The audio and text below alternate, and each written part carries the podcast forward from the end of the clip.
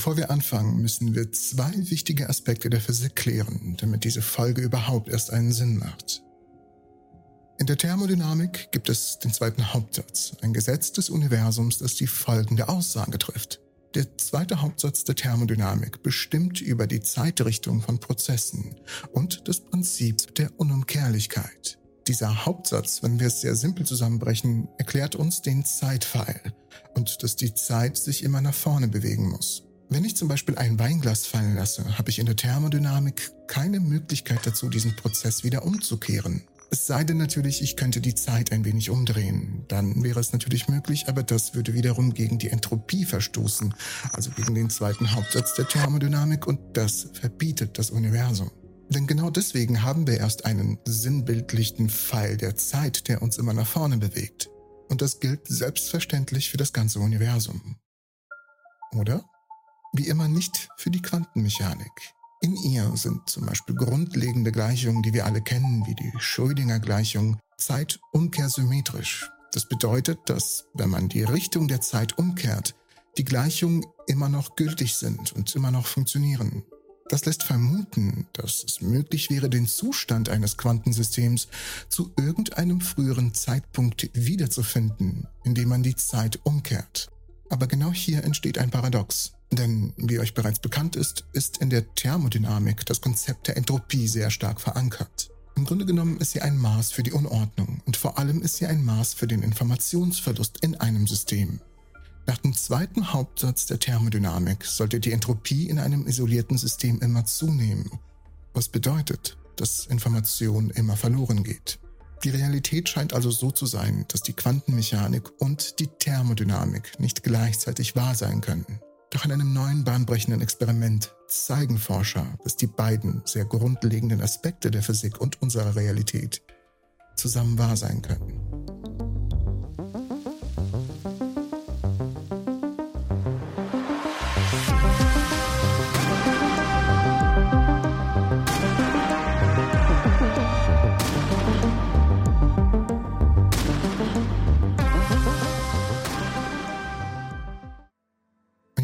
Folgendes vor. Du sitzt in einem Kino, aus einer Position, wo du alle, die im Kino sitzen, beobachten kannst. Das Kino hat vier Reihen und in jeder Reihe sitzen anfangs drei Personen. Jetzt passiert etwas Seltsames. Während des Films dürfen die Leute die Reihen wechseln. Sie stehen auf, gehen herum und setzen sich in eine andere Reihe. Aber eine Regel ist klar. Niemand darf das Kino verlassen oder hinzukommen. Und während der Film abläuft, bemerkst du etwas äußerst Interessantes. Obwohl die Leute ständig die Reihe wechseln, scheinen am Ende doch immer ungefähr gleich viele Leute in jeder Reihe zu sitzen. Und das wirklich Verrückte daran ist, wenn du dir gemerkt hättest, wer wann und wohin genau gegangen ist, könntest du am Ende des Films, wenn das Licht wieder angeht, genau sagen, wo jeder ursprünglich gesessen hat. Also obwohl es so scheint, als gäbe es eine Menge Chaos und jede Menge Bewegung, kann am Ende doch alles wieder zurückverfolgt werden. Und im Experiment passiert genau das Gleiche, nur mit Photonen. Die Forscher verwendeten einen sogenannten integrierten Quantenphotonenprozessor, der im Grunde genommen eine spezielle Art von Chip ist, der mit Licht anstelle von Elektronen arbeitet. Der Chip ist so eingestellt, dass er eine Vielzahl von Kanälen und Faden für die Photonen hat. Die Wissenschaftler beginnen dann mit dem Experiment, indem sie eine genaue Zahl von Photonen in jedem Pfad platzieren. Dieser wiederum stellt den Anfangszustand dieses ganzen Systems dar. Dann ließen sie das System laufen und die Photonen begannen sich zu bewegen und die Kanäle zu wechseln, gesteuert durch die Struktur des Chips und einige Gesetze der Quantenmechanik, auf die wir später eingehen werden. Während des Experiments beobachteten die Forscher, wie die Photonen ihre Position änderten und versuchten dabei, die Muster in der scheinbaren Zufälligkeit der Bewegungen der Photonen zu ermitteln.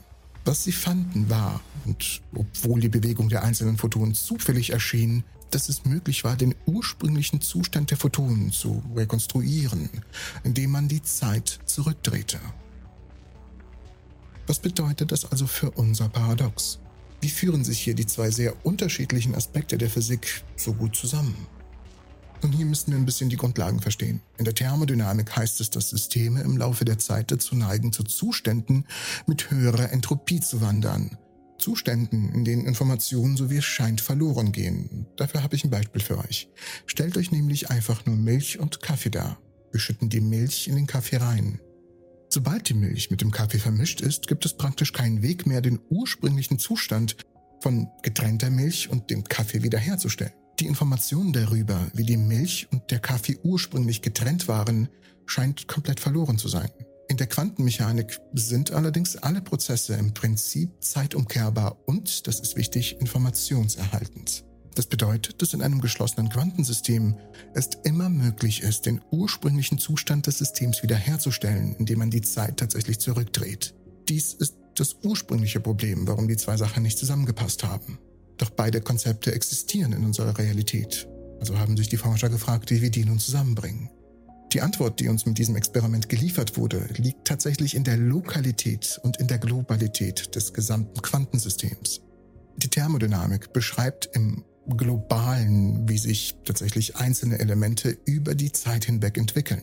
Sie sagt uns zum Beispiel, dass der Kaffee und die Milch sich vermischen werden, aber sie gibt uns keine Information darüber, wie sich jedes einzelne Molekül verhalten wird. Die Quantenmechanik hingegen beschreibt das Verhalten auf mikroskopischer oder lokaler Ebene, wie sich die einzelnen Teile eines Systems verhalten. In einem Quantensystem kann es so aussehen, als ob Informationen auf lokaler Ebene verloren gehen, zum Beispiel, wenn ein Photon seine Position ändert und wir dann plötzlich nicht mehr wissen, wo er ursprünglich war. Aber wenn wir das gesamte System betrachten, ist diese Information nicht wirklich verloren gegangen. Es ist immer noch möglich, den ursprünglichen Zustand des Systems wiederherzustellen, indem man alle Bewegungen des Photonen umkehrt. Aber wie genau tun wir das? Wie kehren wir die tatsächliche Zeit um? Nun, dafür benutzen wir einen kleinen Trick und dazu kommen wir gleich. Denn in diesem Sinne, wenn wir diesen Trick anwenden, scheinen sich die beiden Aspekte, die Thermodynamik und Quantenzustände, eher komplementär zu sein, anstatt dass sie gegeneinander kämpfen. Denn sie beschreiben verschiedene Aspekte, aber von einem einzigen System.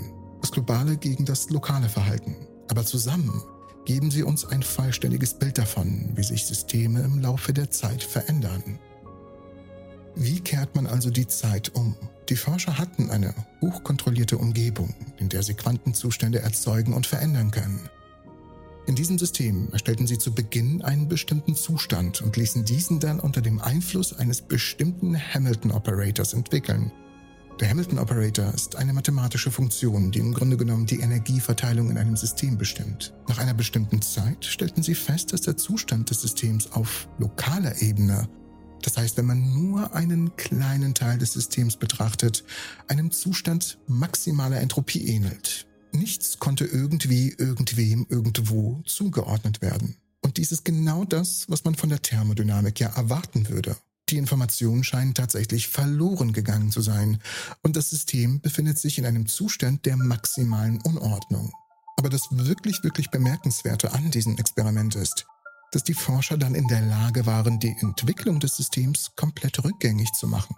Sie konnten ihn in seinem ursprünglichen Zustand wieder zurückzuführen. Und hier kommen wir zu der Frage, wie sie die Zeit umkehren konnten. Denn das haben sie nicht. Sie haben einen Trick angewendet. Sie taten dies, indem sie die Energiezufuhr, also den Hamilton-Operator, umkehrten, sodass er die Energieverteilung im System in die entgegengesetzte Richtung verschob. Dies zeigt, dass das System trotz des scheinbaren Informationsverlusts auf lokaler Ebene immer noch auf globaler Ebene ein geschlossenes Quantensystem ist. In diesem System bleiben Prozesse immer noch umkehrbar und vor allem bleibt die Information erhalten. Dieses Experiment demonstriert also auf eine sehr, sehr beeindruckende Weise, wie Thermodynamik und Quantenmechanik zusammen agieren können. Die Beobachtungen und die Ergebnisse dieses Experiments könnten tatsächlich eine große Rolle im Verständnis der Realität und des Universums spielen. In unserem alltäglichen Leben und auf makroskopischer Ebene werden wir von der klassischen Physik und der Thermodynamik regiert. Und die Zeit scheint in eine Richtung zu verlaufen, und zwar immer nach vorne, von der Vergangenheit in die Zukunft. Doch in diesem Experiment beobachtete Phänomene zeigen, dass unsere Grenzen noch längst nicht ausgeschöpft sind. Und ein wichtiger Schritt in die Richtung der Koexistenz von der klassischen Physik und der Quantenmechanik. Falls euch das Video gefallen hat und falls ihr mich persönlich unterstützen wollt, habe ich einen Patreon-Link für euch. Ich habe jetzt ein wenig mehr Zeit, da ich jetzt Entropy Vollzeit mache. Und ich überlege mir jetzt die nächsten Wochen, was ich so mit Patreon machen kann, damit ich euch richtig coole Vorteile bieten kann da. Würde mich also sehr freuen, wenn ihr mich da unterstützen würdet. Müsst ihr aber nicht. Mich freut es schon, wenn ihr die Videos schaut. Oh, und äh, schaut euch übrigens äh, dieses Video hier unbedingt an, nachdem ihr das hier fertig geschaut habt. Denn es geht um die wahre Größe von Atomen. Können wir Atome tatsächlich sichtbar machen?